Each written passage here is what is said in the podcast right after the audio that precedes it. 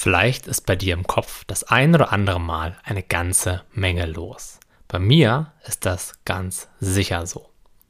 Wie du sicherlich auch schon festgestellt hast, führt dieses permanente Dauerdenken nicht zu der allergrößten Lebensfreude. Ganz im Gegenteil. Je mehr wir in unserem Denker sind, desto mehr sind wir vom Leben abgeschnitten. Der Denker gibt natürlich ständig vor, uns helfen zu wollen und das auch umsetzen zu können.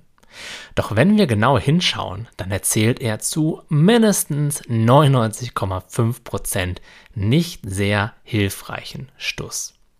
Er schafft oft Probleme, wo eigentlich gar keine sind. Er stellt eine ganze Menge Bedingungen auf, die wir scheinbar zum Glücklichsein erfüllen müssen. Er vergleicht sich mit anderen Denkern. Er malt uns eine düstere Zukunft aus. Er stellt uns selbst und unsere Fähigkeiten immer wieder in Frage. Er spornt uns an, uns endlich mal zu verändern. Wieso eigentlich? Und wie du vielleicht schon bemerkt hast, haben wir da alle einen kleinen oder etwas größeren Unruhestifter in unserem Kopf. Doch eine Sache möchte ich jetzt hier ganz klar machen. Du musst nichts gegen diesen inneren Kritiker, gegen diese Stimme tun. Er ist in keinster Weise dein Feind oder irgendetwas Negatives. Es geht niemals darum, den Denker zum Schweigen zu bringen oder auf den Inhalt der Gedanken auf irgendeine Art und Weise Einfluss zu nehmen. Vielmehr geht es darum zu erkennen, dass du nicht der Denker bist und dass es nicht unbedingt wahr sein muss, was er dir den ganzen Tag erzählt. Ein simpler Beweis dafür. Wie viele von den Dingen, über die du dir jemals Sorgen gemacht hast, sind genau so eingetreten? Und wie viele von den Dingen, die dann wirklich eingetreten sind, über die wir uns vorher Sorgen gemacht haben, konnten wir durch dieses intensive Denken und Grübeln denn verhindern? Hm. Noch ein Beweis gefällig?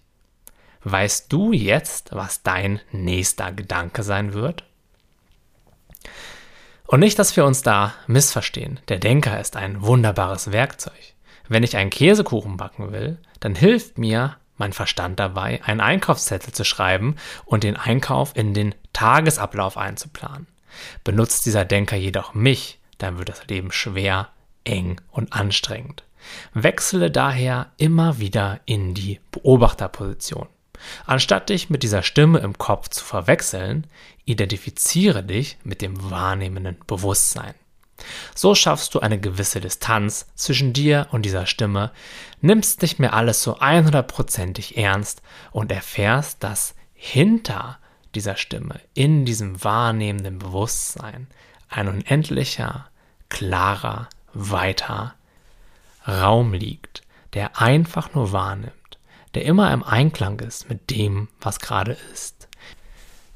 Und in dem innere Ruhe, Frieden, Gelassenheit und Glück liegen.